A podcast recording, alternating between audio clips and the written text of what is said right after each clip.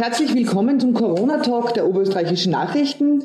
Wir widmen uns heute der Kritik an den Maßnahmen und den Testungen und der Frage, ob angesichts der aktuellen Entwicklung nicht noch schärfer getestet und nicht noch schärfere Regeln in Kraft treten müssen, wie die Politik schon angekündigt hat. Mein Name ist Barbara Rohrhofer, ich bin die Leiterin der Leben- und Gesundheitsredaktion in den Oberösterreichischen Nachrichten und ich führe das Gespräch mit meiner Kollegin Innenpolitikredakteurin Barbara Eidenberger. Hallo.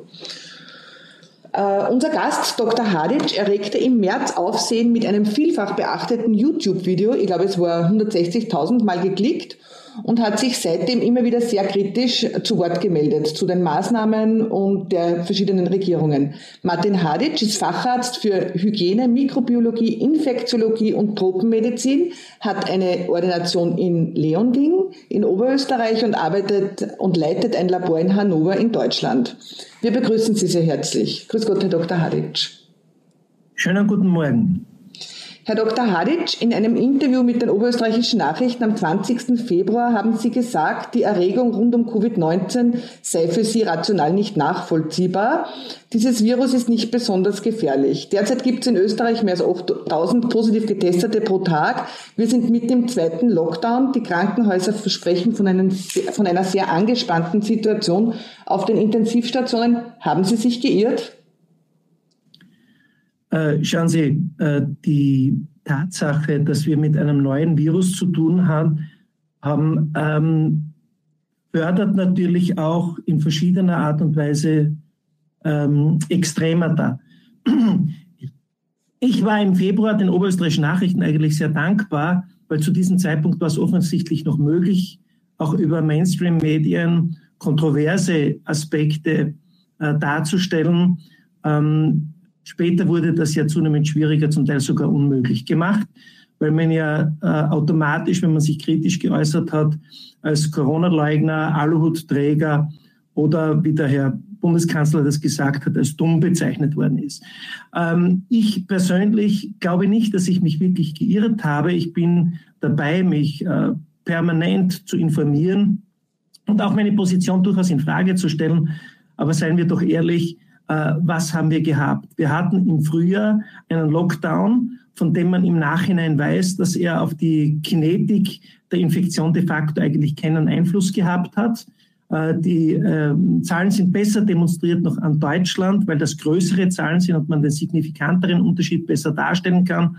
Und dort sieht man äh, sehr, sehr gut, äh, dass der Abfall der Fallzahlen bereits äh, stattgefunden hat zu einem Zeitpunkt, äh, wo der Lockdown überhaupt erst beschlossen worden ist. Das heißt, es war de facto unnotwendig, wenn man die Gesamtwirkung sieht. Und das große Problem, das ja besteht, ist diese monofokale Betrachtungsweise, ähm, der, der nicht nur viele sozusagen sogenannte Experten obliegen, sondern was auch von vielen Medien in dieser Art und Weise kommuniziert wird. Das heißt, es wird so dargestellt, als gäbe es überhaupt nur mehr einen Erreger und das ist SARS-CoV-2.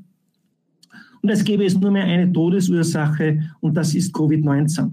Und was dabei vollkommen vergessen wird, ist, dass durch SARS-CoV-2 und Covid wesentlich mehr Leute zu Schaden kommen und im Endeffekt auch sterben werden als an. Und ich glaube, diese äh, Analyse aus der Metaebene ist dringend angezeigt und äh, zu der Fragestellung der Überlastung der Gesundheitseinrichtungen äh, muss man sich die aktuellen Zahlen anschauen. Und wenn Sie die aktuellen Zahlen anschauen, dann wissen wir natürlich, wie bei vielen anderen Infektionskrankheiten auch, dass man sich darauf einstellen muss. Das ist auch jedes Jahr im größeren oder kleineren Maß mit der Influenza so erforderlich. Und man kann jetzt verschiedenste Zahlenspiele machen. Das ist, das ist durchaus legitim. Aber unterm Strich, der Knackpunkt des Vergleiches, weil da kann kaum daran gerüttelt werden, ist die Frage der mit einer Krankheit assoziierten Todesfälle. Und da stehen wir, wie Sie schon gesagt haben, bei SARS-CoV-2 bei einer sehr großzügigen Einrechnung der Todesfälle, weil Sie wissen ja, es wird ja jeder Todesfall als Covid-19-Fall gerechnet, der in den letzten 28 Tagen vor dem Tod SARS-CoV-2 positiv getestet wurde, unabhängig davon, ob das zum Beispiel ein terminaler äh, äh Karzinompatient war äh, oder ob das eine, ein, ein finales Nierenversagen war oder was auch immer, SARS-CoV-2 positiv dann tot, heißt, es ist ein Covid-19-Toter.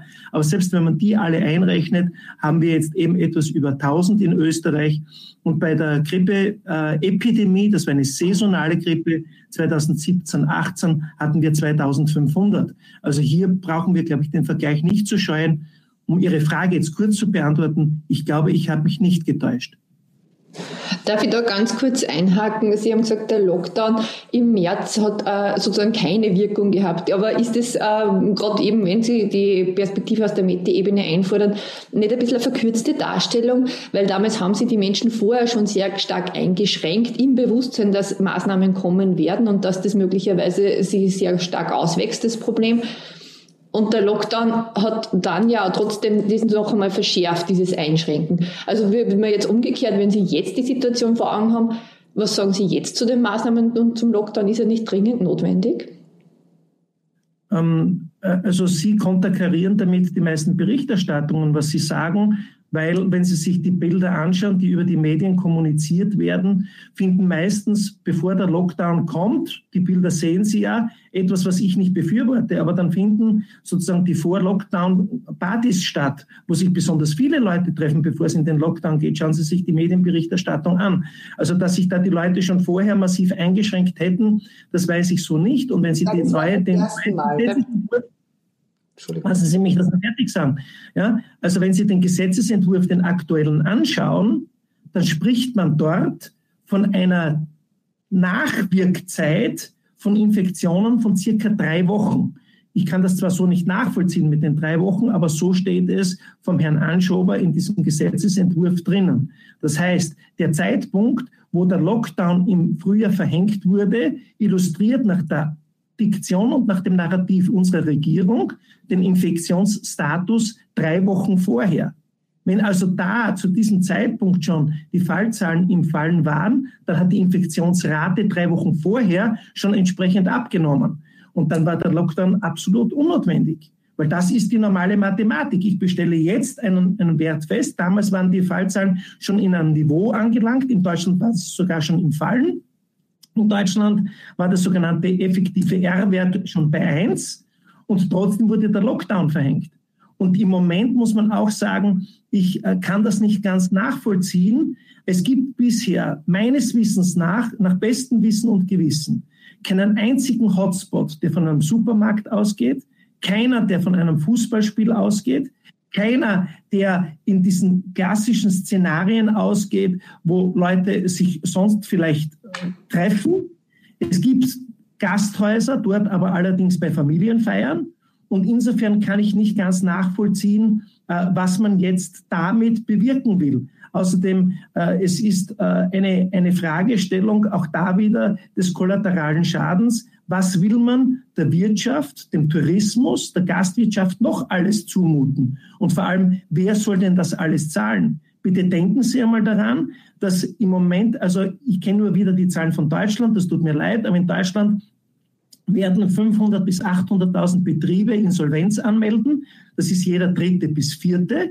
Es findet im Moment illegalerweise eine Verschiebung der Insolvenzen statt, alles wegen Corona. Das ist etwas, das wird irgendjemand einmal zahlen müssen. Und die Frage ist, wenn es dann nicht mehr so viele Leute gibt, die in den Topf einzahlen, wer soll das denn dann zahlen? Ich meine, diese Fragen sind doch legitim.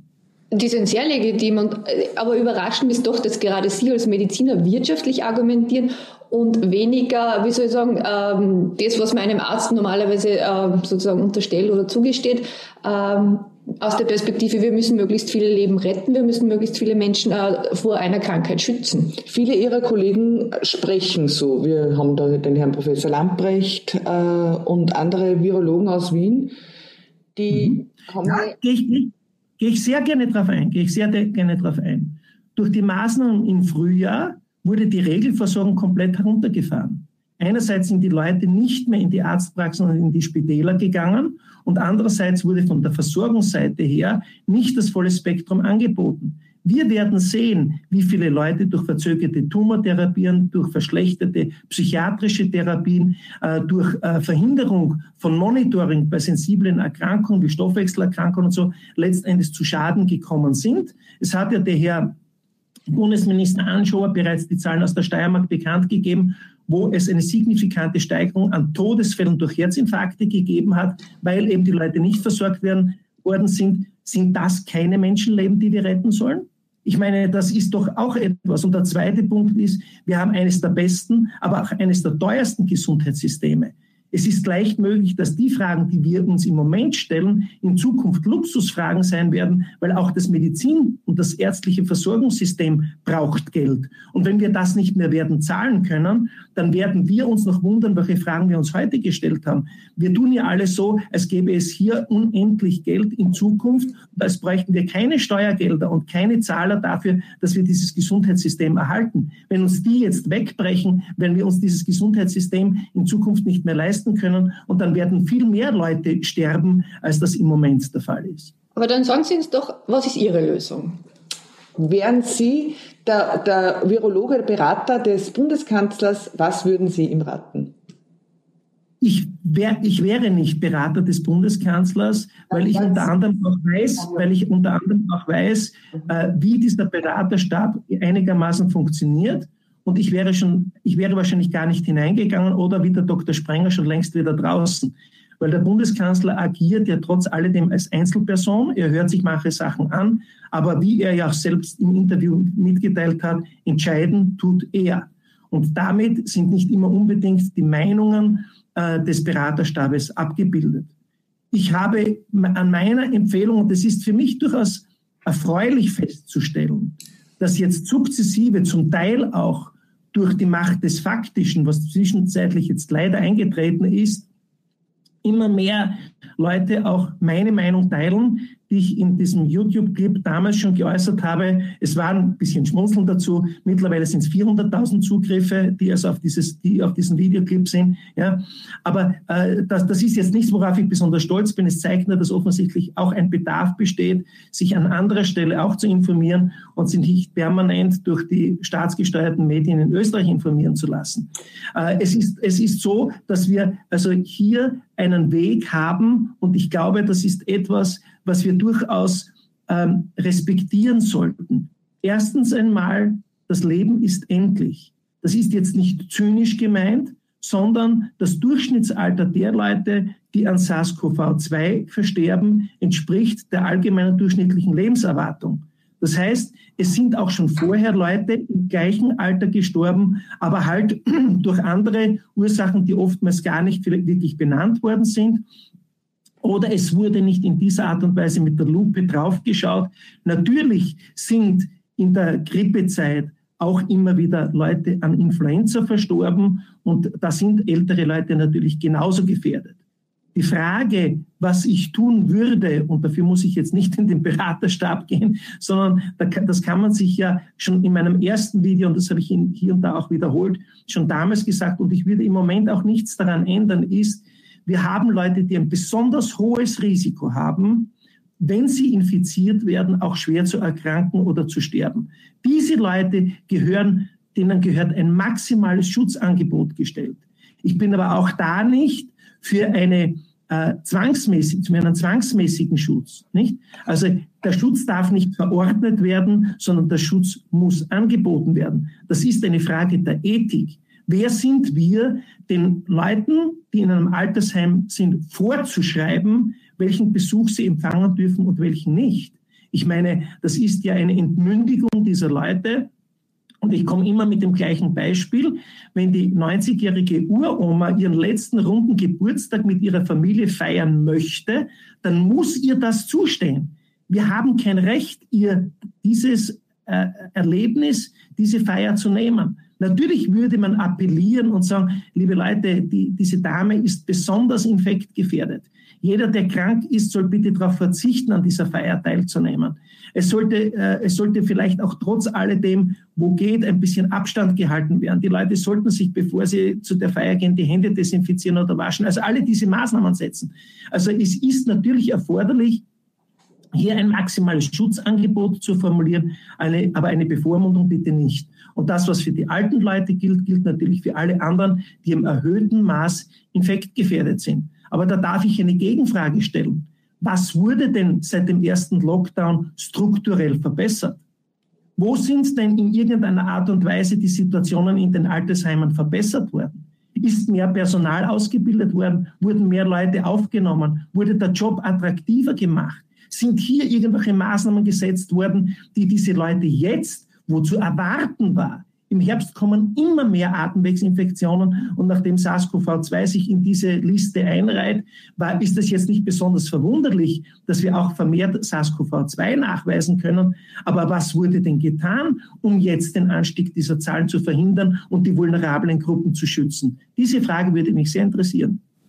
Das ist eine Frage, die sehr viele äh, genauso kritisch wie Sie stellen und wahrscheinlich auch völlig zu Recht. Allerdings ein bisschen ein Widerspruch äh, höre ich da schon heraus. Einerseits sagen Sie, man soll keinen Schutz verordnen und keine Maßnahmen verordnen und es sei halt jedem, jedem selbst überlassen, also Schutz anbieten, aber nicht verordnen. Und andererseits kritisieren Sie aber jetzt genau, dass nicht geschützt wurde oder wie soll ich das jetzt verstehen?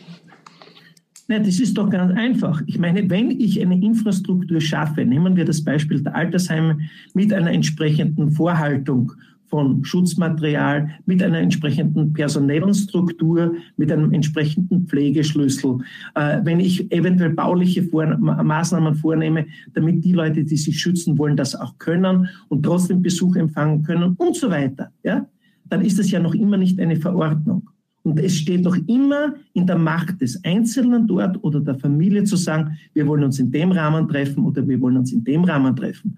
Aber zu sagen, es gibt ein, eine limitierte Besuchsmöglichkeit von einer Person alle 48 Stunden für eine Stunde oder was auch immer, das ist doch eine Bevormundung sondergleichen. Und ich, ich kann überhaupt nicht verstehen. Ich meine, man darf schon auch einmal an die Rolle der Leute im Altersheim denken. Worin besteht denn deren Lebensinhalt? Deren Highlights sind die Besuche von Verwandten. Und das unterbindet man. Ich meine, so gehen ja nicht einmal irgendwelche Urvölker mit ihren äh, Leuten um. Es ist ja unglaublich, wie sehr hier in die individuellen Rechte der Leute eingegriffen wird und wie menschenverachtend hier zum Teil Maßnahmen getroffen werden, die unter dem Pseudo-Argument der Gesundheit getroffen werden. Ich meine, es gibt dokumentierte Belege dafür, dass die Corona-Maßnahmen auch zu Suiziden geführt haben. Also äh, Aber ich, ich glaube, nicht mehr Suizide als im Vorjahr zum Vergleich, die gibt es nicht. Eine Zahl, die sind eher weniger geworden als mehr in Österreich.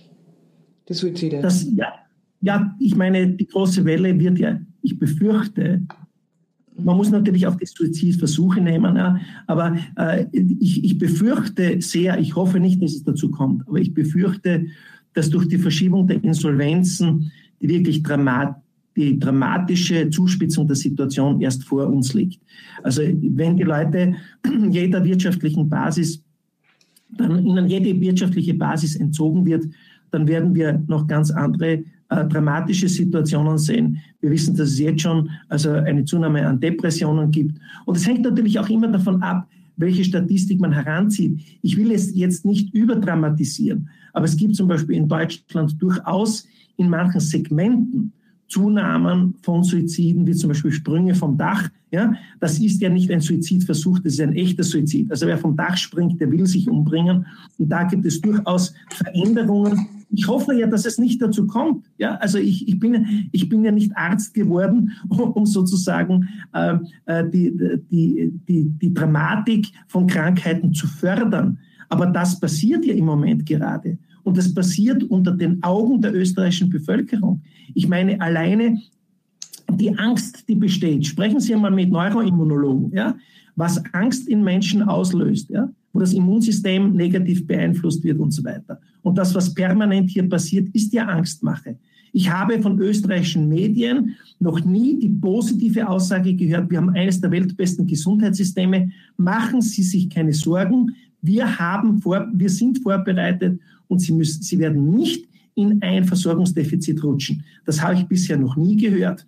Und äh, man kann natürlich Nein, sagen. Ganz kurz, da muss ich trotzdem widersprechen. Das haben wir mehrfach berichtet, solange die Situation in den Krankenhäusern und die, auf den Intensivstationen äh, war, wie sie damals war, haben wir mehrfach berichtet, wie viele Betten frei sind, wie hoch die Kapazitäten sind, wie die Versorgungslage ist. Allerdings, und das ist das, wo, wo ich ähm, ein bisschen Ihre Position auch kritisch sehe, ehrlich gesagt, ähm, ist ja jetzt die Situation eine andere. Wenn man mit Ärzten äh, und, äh, und auch dem Pflegepersonal in Krankenhäusern spricht, dann sind die sehr besorgt. Da ist eine große Überlastung. Die Intensivbetten werden immer voller, die Kapazitäten immer geringer, auch für andere äh, Fälle. Das trifft ja die, eben das gesamte System, auf das Sie ja äh, sagen, blicken zu wollen. Ist jetzt nicht, macht Ihnen jetzt die Situation noch immer keine Sorgen? Äh, ich habe nach wie vor großes Vertrauen in das österreichische Gesundheitssystem. Und ich denke mir, das ist eine gute Sache. Und als ich vor, mittlerweile sind es, glaube ich, drei Wochen, bei der oberösterreichischen Landesregierung war, weil die ein Gespräch mit mir gesucht haben. Ich betone ja, ich berate keine Parteien. Ich bewahre mir zu allen Parteien Äquidistanz. Aber das war eine, äh, eine Einladung der, der Landesregierung in Oberösterreich. Habe ich schon damals gesagt, dass ich es für sinnvoll erachten würde, statt der sogenannten Fallzahlen, die ja keine Fälle sind, sondern positive Testnachweise, und damit ja sozusagen auch einmal ein bisschen, womit man ja auch einmal ein bisschen Transparenz in die Berichterstattung bringen könnte, aber statt der Ampel für die sogenannten positiven Testnachweise eine Ampel zu schaffen oder die Ampel zu nützen für die Belegung von Betten und von Intensivbetten. Und das würde aber auch voraussetzen, dass man sozusagen hier eine, eine echte Transparenz hat. Ich weiß, dass also hier berichtet wird von einem gewissen Bettenstand. Das sind die systematisierten Betten. Das heißt, das sind die, die als Intensivbetten vorgesehen sind. Man muss aber korrekterweise auch dazu sagen, dass erstens nicht jeder Covid-19-Patient ein Intensivbett braucht und zweitens die Kapazität der Intensivbetten in relativ kurzer Zeit oder, oder der sogenannten Intermediate Care, das ist zumindest mein Wissensstand, ich bin jetzt nicht mehr im oberösterreichischen Krankenhaussystem tätig, aber dass das äh, im Bedarfsfall auch ausgeweitet werden kann. Und die Auslastung der Intensivstationen, wo ich auch weiß, dass die also im Moment sehr gut ist und, und hoch ist, ist auch dem geschuldet, dass Gott sei Dank derzeit im Gegensatz zum ersten Lockdown im Frühjahr die Regelversorgung nicht eingeschränkt worden ist. Also Gott sei Dank wird noch operiert, wo die Patienten dann notfalls auch auf die Intensivstation müssen. Gott sei Dank haben die Patienten ihre Standardversorgung, was natürlich unter anderem sich auch in einer Belegung der Intermediate Care und der Intensivstationen niederschlägt. Das ist vollkommen klar. Es wäre ja aus meiner Sicht auch nicht mit, dem, mit, dem, mit der ärztlichen Überzeugung zur Deckung zu bringen, dass ich sage, ich vermeide die Standardversorgung der Bevölkerung nur um möglichst viele Intensivbetten freizuhalten. Es geht um eine sinnvolle Nutzung. Darf ich noch was sagen? Sie haben, also Sie, Sie, Sie setzen so auf die Macht des Einzelnen und auf die Vernunft, haben aber vorher gesagt, vor dem Lockdown fanden noch zahlreiche Partys statt. Äh, ich nicht befürwortet habe, ja. Wie, wie steht es mit, also mit, mit diesem Ansatz, auf die Vernunft der Menschen zu setzen? Würden Sie das wirklich machen? Äh, ich, glaube, ich glaube, auch hier muss man diskriminieren. Äh, ich weiß, äh, dass sozusagen äh, der Weg Schwedens diskrepant diskutiert wird. Die Schweden haben zugegeben, also äh, der Herr Degnell, der der Chefepidemiologe in Schweden ist, hat zugegeben, dass sie einen Fehler gemacht haben, nämlich, dass sie die äh, älteren Personen, äh, ähm, die in, dort in Pflegeheimen sind, nicht entsprechend geschützt haben. Und die haben ja, also allein die Leute aus Pflegeheimen sind ja praktisch für, ich nagel sie mir nicht genau auf die Nummer fest, aber die Hälfte der Todesfälle in Schweden sozusagen zuständig. Die, sind, die, die machen die Hälfte der Fälle aus. Und das war ein Fehler, den auch der Herr Degnell zugegeben hat. Dazu muss man aber auch wissen, dass in Schweden äh, nur die Leute in Altersheime kommen oder in Pflegeheime kommen, die in der Heimpflege nicht mehr versorgbar sind, die also sozusagen eine Pflege rund um die Uhr brauchen. Ansonsten sind die meistens noch im familiären Umfeld untergebracht. Und diese Leute haben, also das Todesalter, das Sterbealter in Schweden liegt im Schnitt zwischen 84 und 86. Ja? Die Schweden haben ansonsten, um jetzt wieder auf Ihre Frage, alle leben unter Anführungszeichen möglichst wenig eingeschränkt.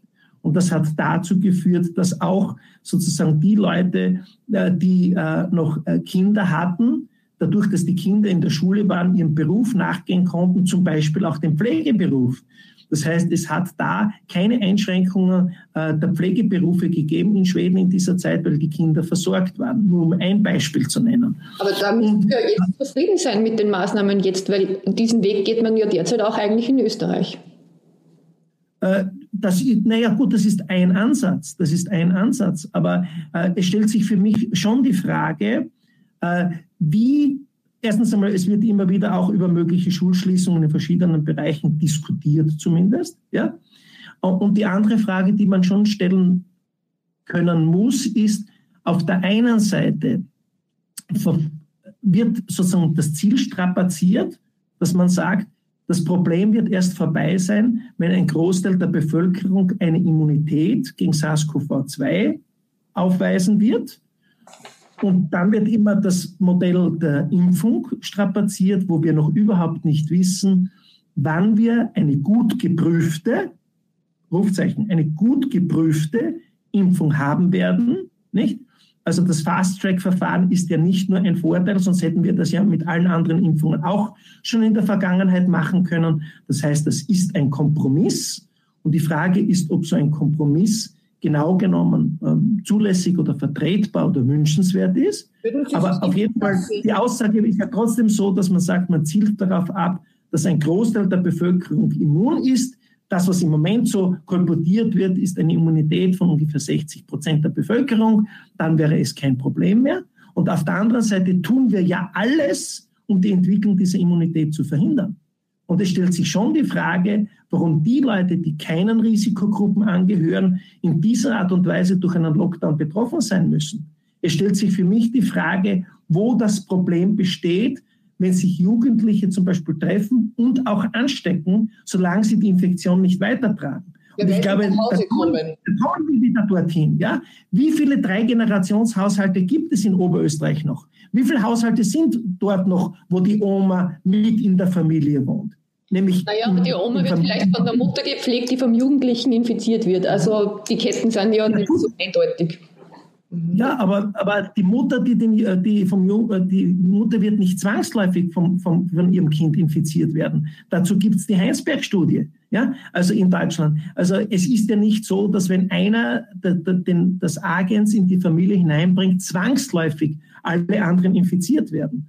Und wenn, wenn eine Infektion in eine Familie hineingetragen wird, dann müsste man natürlich darauf reagieren und sagen, dann gibt es halt keinen Kontakt zu gefährdeten Gruppen. Das ist eine Frage der Organisation und da sind wir eben wieder dort, was wurde getan, um die vulnerable Bevölkerung schützen zu können oder ihnen zumindest ein entsprechendes Schutzangebot machen zu können. Und ich glaube, dass hier nicht ausreichend viel getan wurde. Und das ist ja eine, eine Forderung, die ich schon seit März stelle. Ich meine, mir wird jetzt auch ein bisschen durch das Interview mit Ihnen unterstellt, ich würde Leute äh, sozusagen absichtlich in den Tod laufen lassen oder ich würde sozusagen hier. Äh, gegen diese äh, Unterstellung die verwehren wir uns. Das, also das ja, nein, aber ich meine, ja, aber ich meine, die Fragestellung geht schon in die Richtung, nicht?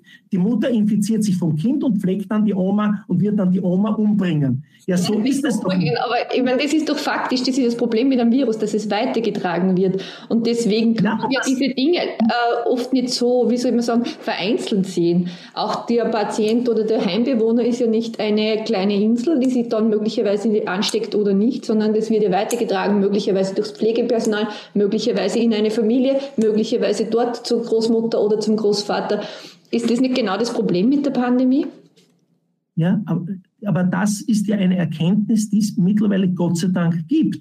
Aber das, was Sie jetzt sagen, predigen wir seit ungefähr 50 oder 100 Jahren. Und ich stelle mir schon die Frage, wieso kam das nicht anlässlich der Grippeepidemien jedes Jahr? Und wieso hat man es toleriert, dass im Jahr 2017, 18 mehr als doppelt so viele Leute an Influenza gestorben sind, als jetzt an SARS-CoV-2, ohne irgendetwas zu übernehmen? Damals war es vielleicht genauso, dass der Jugendliche die Mutter infiziert hat und die Mutter die Oma gepflegt hat. Aber es wurde nichts getan. Also müsste man die Leute, die das damals nicht getan haben, eigentlich wegen Fahrlässigkeit anzeigen. Weil wenn das heute als richtig betrachtet wird, war das damals offensichtlich falsch. Aber der Wissensstand war damals auch schon da. Also das lasse ich mir jetzt nicht sagen. Ja? Das ist ja keine Kritik an Ihnen, aber damals handelte es sich um keine Pandemie. Oder gibt es aus Ihrer Sicht keine Pandemie? Nein. Nein, nein, aber noch einmal, messen wir doch, messen wir doch das Ergebnis der Pandemie am Effekt. An, also großzügigst gerechnet, ich brauche mich jetzt nicht wiederholen, sind bisher an oder mit SARS-CoV-2 etwas über 1000 Menschen gestorben Im Jahr 2017, 18 waren es 2500 Tote, also mehr als das Doppelte. Wir brauchen jetzt nicht keine Zahlenspiele und wir brauchen jetzt nicht Namen einander gegenüberstellen, sondern wir brauchen nur den Effekt berücksichtigen. Und der Effekt ist damals eingetreten und das wurde stillschweigend zur Kenntnis genommen. Es wurde mit einem Achselzucken zur Kenntnis genommen. Man hat gesagt, okay, haben wir halt Influenza-Virus, dran sterben Leute, das müssen wir zur Kenntnis nehmen. Ja, also von der Seite her wird hier mit zweierlei Maß gemessen und das ist infektiologisch nicht vertretbar. Aber auch Sie messen doch mit zweierlei Maß. Sie, einerseits sagen Sie, bei der Grippeepidemie äh, wurde zu wenig getan, andererseits sagen Sie, jetzt bei der Pandemie wird zu viel getan. Sehen Sie da einen Widerspruch? Ich sage nicht, dass ich mit zweierlei Maß messe. Ich glaube, dass Infektionskrankheiten in irgendeiner Art und Weise äh, von Gesellschaften verarbeitet werden müssen und dass wir lernen müssen, damit in einer bestimmten Art und Weise umzugehen. Und im Jahr 2017, 18 war es ein gesellschaftlich akzeptiertes Phänomen. Sonst hätte es damals ja Revolten, Revolten gegeben, sonst wären ja die Leute auf die Straße gegangen, sonst hätte es ja Anzeigen gegeben oder was auch immer, dass 2500 Menschen an Influenza sterben. Das war ein akzeptiertes Phänomen. Und diese 2500 Toten haben ja noch eine viel größere Dichte gehabt, weil die haben sich ja abgespielt, äh, abgespielt nur in der Influenza-Welle sozusagen, wenn man so sagen möchte. Also grob gesagt vielleicht in drei oder vier Monaten. Ja? Also Jänner, Februar, März, meistens läuft es dann aus, aber rechnen wir es großzügig, in vier Monaten hat es 2500 Tote gegeben. Das heißt, pro Tag war ja die Tödlichkeit eine wesentlich höhere, als wir sie im Moment haben, wo wir jetzt in, sagen wir mal, sieben Monaten 1000 Tote haben. Noch einmal, ich bin ja kein Zyniker. Jeder Todesfall ist eine Tragödie. Das ist gar keine Frage. Und ich möchte, also ich bin ja nicht Arzt geworden, um Leuten beim Sterben zuzuschauen. Es, es, es, äh, ich habe eine hohe einen hohen Respekt vor meinem Beruf und eine hohe Empathie. Und gerade die ältere äh, Bevölkerung, der wir so viel zu verdanken haben, äh, verdient unseren allergrößten Schutz. Aber wir müssen uns mit dem Faktum auseinandersetzen, dass es irgendwann einmal ein Ende des Lebens gibt. Und wenn der Sterbezeitpunkt, so wie im Moment, genau die durchschnittliche oder die, die übliche Lebenserwartung trifft, dann muss man halt sagen, ja, es ist ein Phänomen. Schauen Sie, wir haben eine Infektionskrankheit, die, nagen Sie mich jetzt bitte nicht auf Prozentpunkte fest, aber grob gesagt, in 85 Prozent der Infizierten, zumindest mittels PCR positiv getesteten, sagen wir so richtigerweise, ja, mehr oder minder keine nennenswerte Klinik macht. Ja, es mag Leute geben, die ein bisschen Husten haben, es mag Leute geben, die ein bisschen Schnupfen haben, aber das war es dann auch signifikant klinisch erkranken 15 Prozent ungefähr. Ich weiß, es gibt neue Berechnungen, die sagen sogar nur 5 Prozent. Aber ich will es eher großzügig nehmen. Also sagen wir, 15 Prozent erkranken klinisch relevant. Von denen müssen, muss ungefähr ein Drittel in Spitalsbehandlung. Das sind 5 Prozent.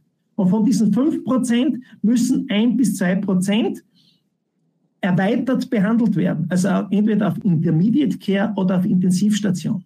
Und Sie wissen auch, dass die Tödlichkeitszahlen mittlerweile immer wieder neu berechnet werden und dass wir uns jetzt im Moment ungefähr befinden, also die Zahlen driften auch auseinander zwischen 0,1 und 0,5 Prozent. Es gibt so die Angabe von 0,23, 0,26 Prozent für unsere geografische Breite. Das ist so ungefähr der Prozentsatz, den wir im Moment festgehalten haben.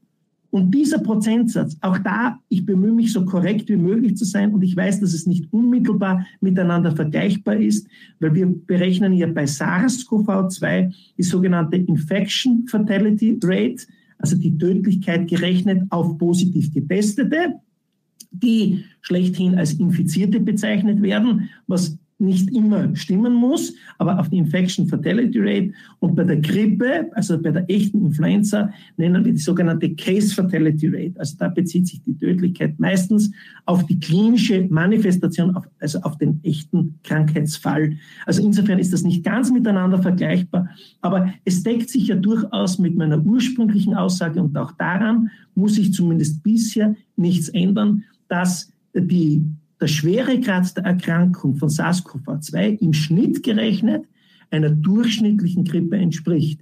Weil es gibt nicht die Grippe. Wir haben Grippewellen, da stirbt nur ein Bruchteil eines Bruchteils eines Prozents und es gibt eben die Grippewelle wie im Jahr 2017, 18, wo mehr Leute gestorben sind. Und das ist die saisonale Grippe. Die pandemische Grippe hat üblicherweise noch eine etwas höhere Tödlichkeit, aber mit der will ich ja gar nicht vergleichen, sondern ich will mit dem Phänomen vergleichen, mit dem auch die Bevölkerung sozusagen einen Vergleichswert hat oder eine Vergleichsmöglichkeit hat. Und das ist halt die jährliche Grippewelle. Äh, Herr Doktor, wir würden Sie noch gern zu diesen PCR-Tests fragen.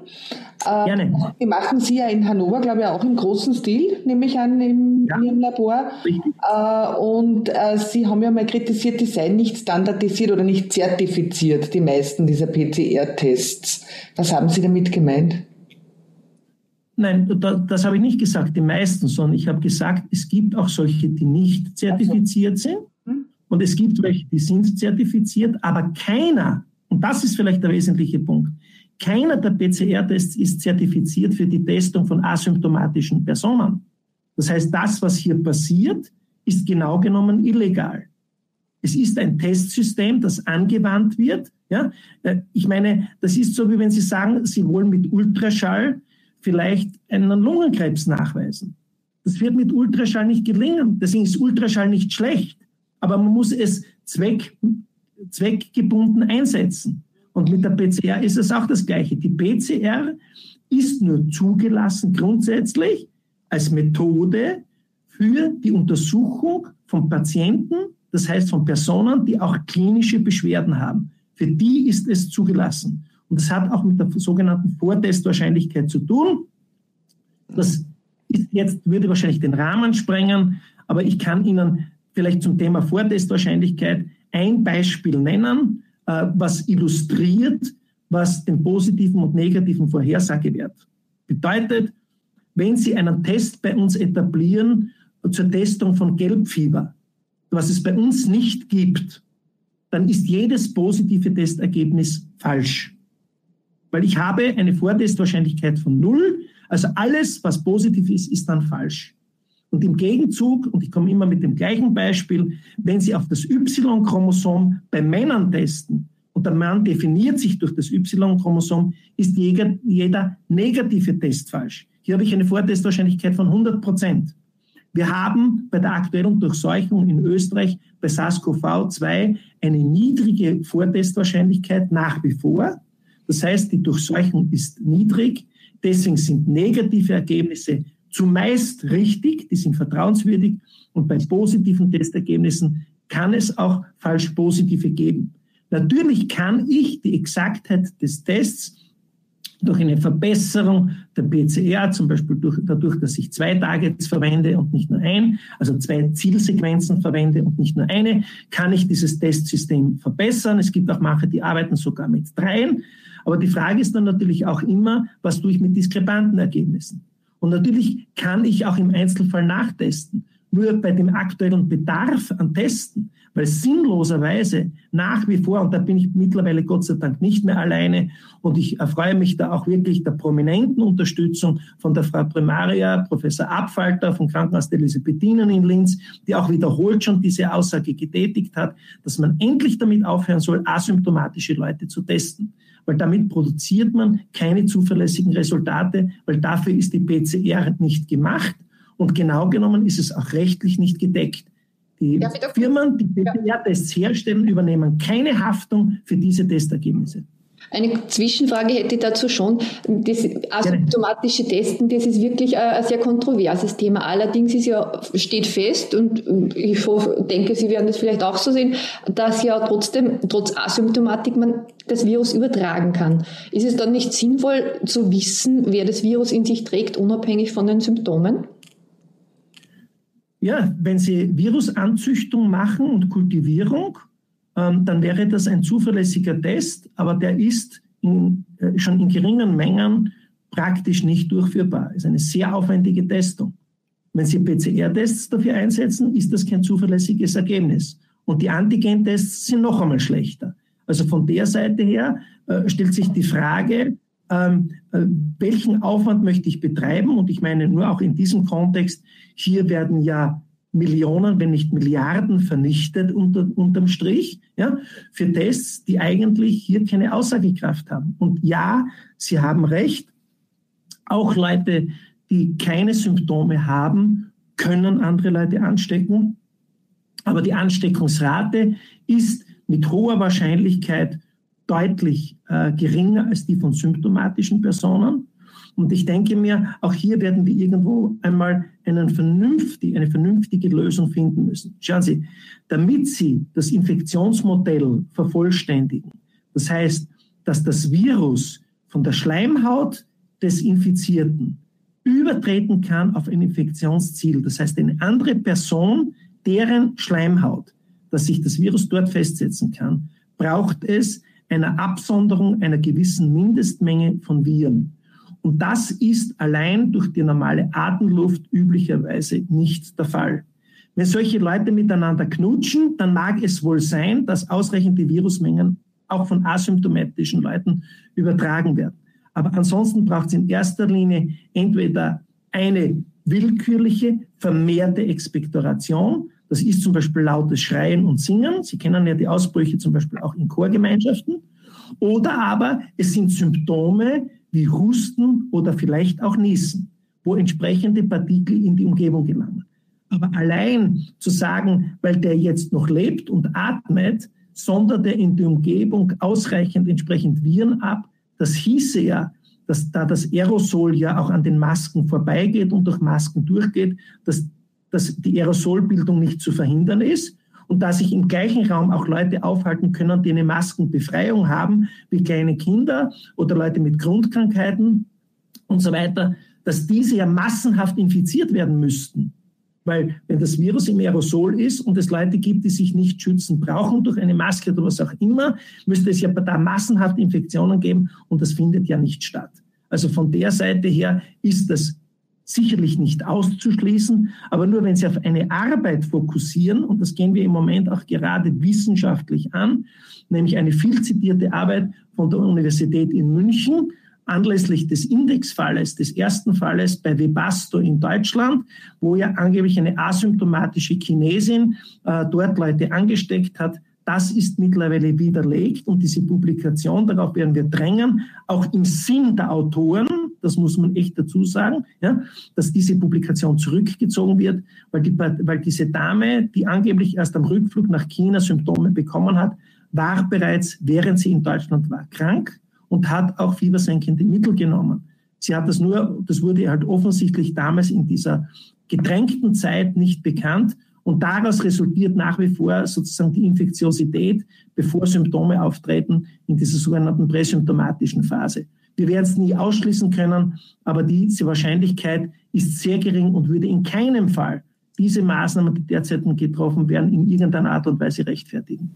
Herr Dr. Hadic, eine Frage noch zu den Antigentests. In Wien werden Container aufgestellt, äh, wo man sie zwischen Grippe oder Erkältung, wo ein Arzt drinnen sitzt und einen Schnelltest macht. Und zu Antigentests äh, sollen ja ausschließen auf die Schnelle 15 Minuten oder 7 Minuten mittlerweile, äh, sind bei einem negativen Ergebnis ja ziemlich sicher, oder?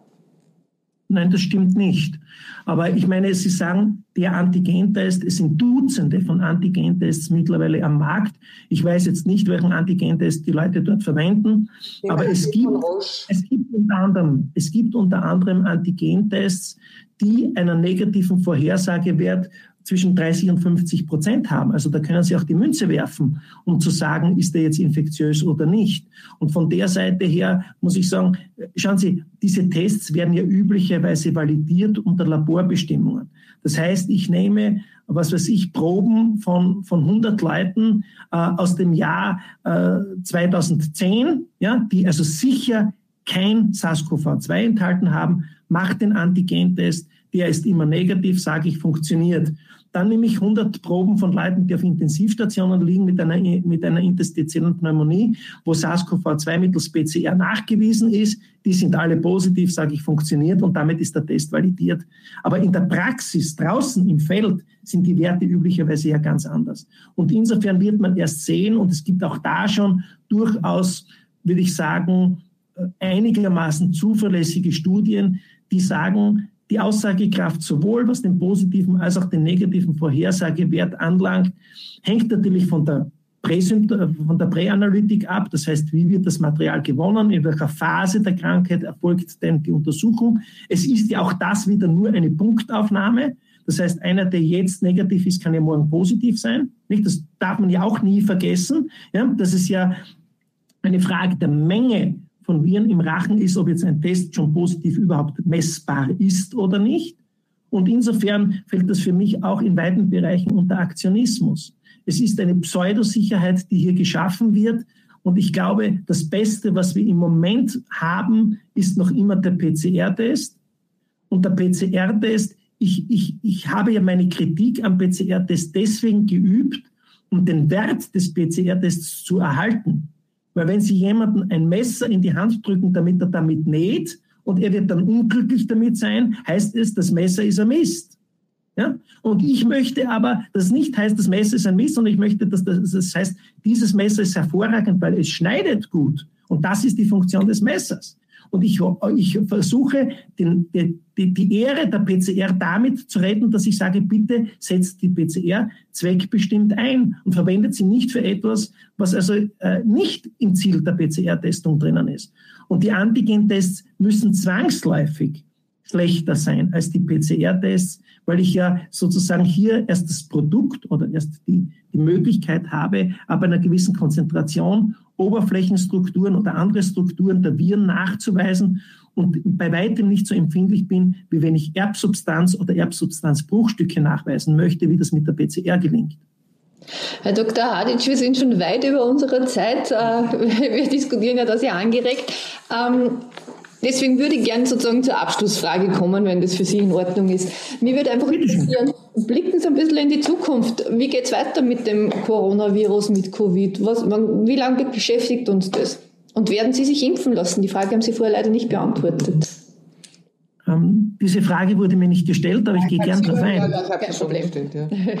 aber, nein, aber ich gehe, ich gehe gern darauf ein. Also schauen Sie, Erstens einmal, ich bin auch nicht im Besitz der Wahrheit. Das möchte ich auch allen Hörern sagen. Ja?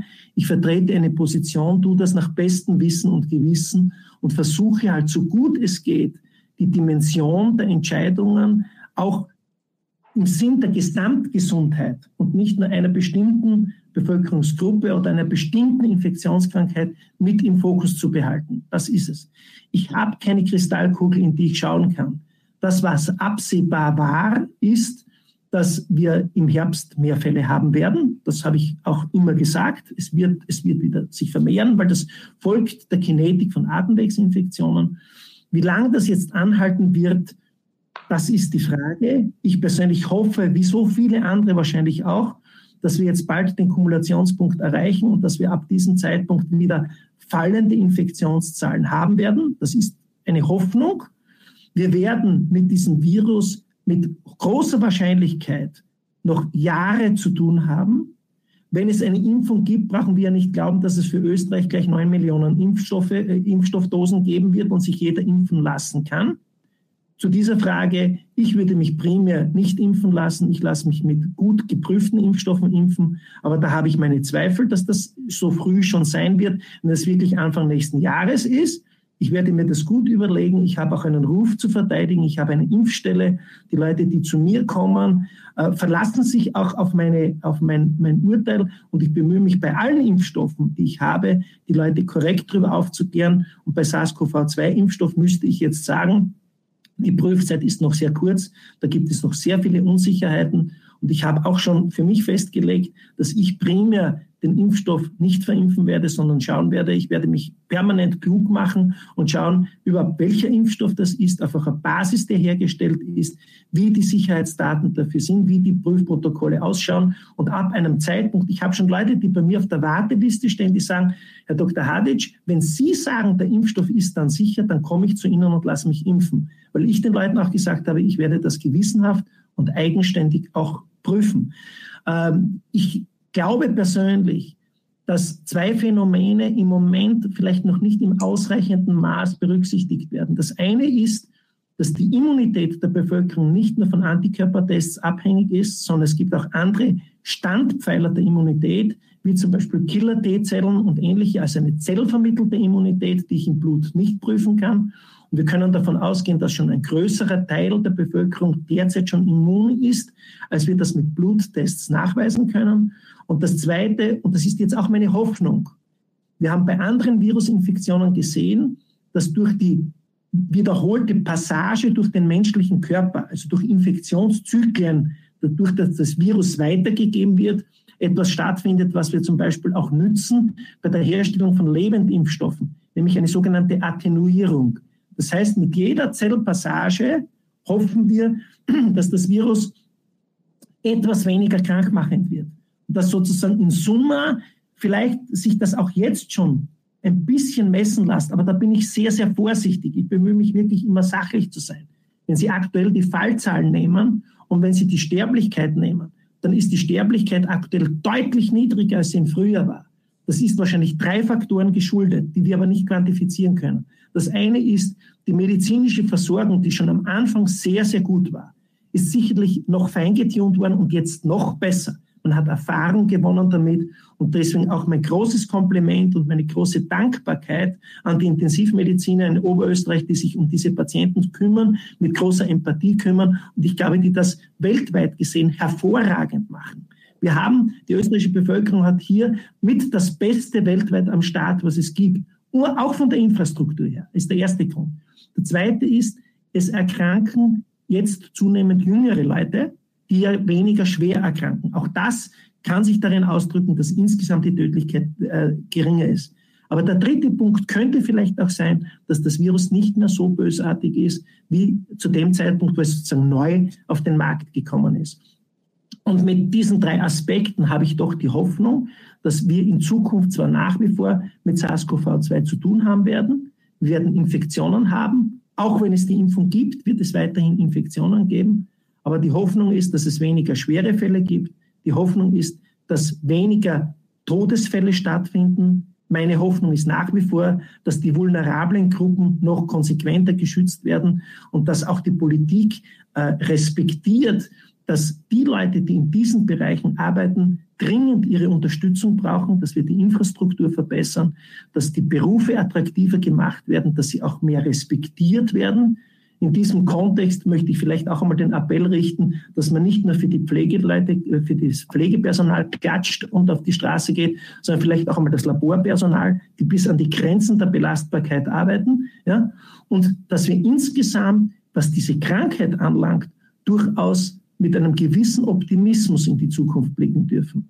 Der wirtschaftliche Aspekt und ob wir uns die Medizin, die wir heute gewohnt sind, und die sozusagen uns als selbstverständlich kommuniziert wird, ob wir die uns in Zukunft werden leisten können, wenn die Wirtschaft dermaßen an die Wand gefahren wird, das wird die Zukunft erst weisen und da wage ich auch keine Prognose.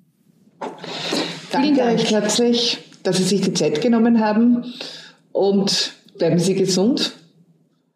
Ja, und vielleicht sehr, sehr gerne, sehr, sehr gerne. Ich wünsche Ihnen Gesundheit, ich wünsche Ihnen alles Gute und Liebe und ich danke Ihnen auch für den Mut, den Sie beweisen, dass Sie mich einmal zu Wort kommen lassen, als eine der Stimmen, die vielleicht sonst häufig äh, sehr massiv kritisiert werden. Ich danke Ihnen dafür. Danke. Dankeschön.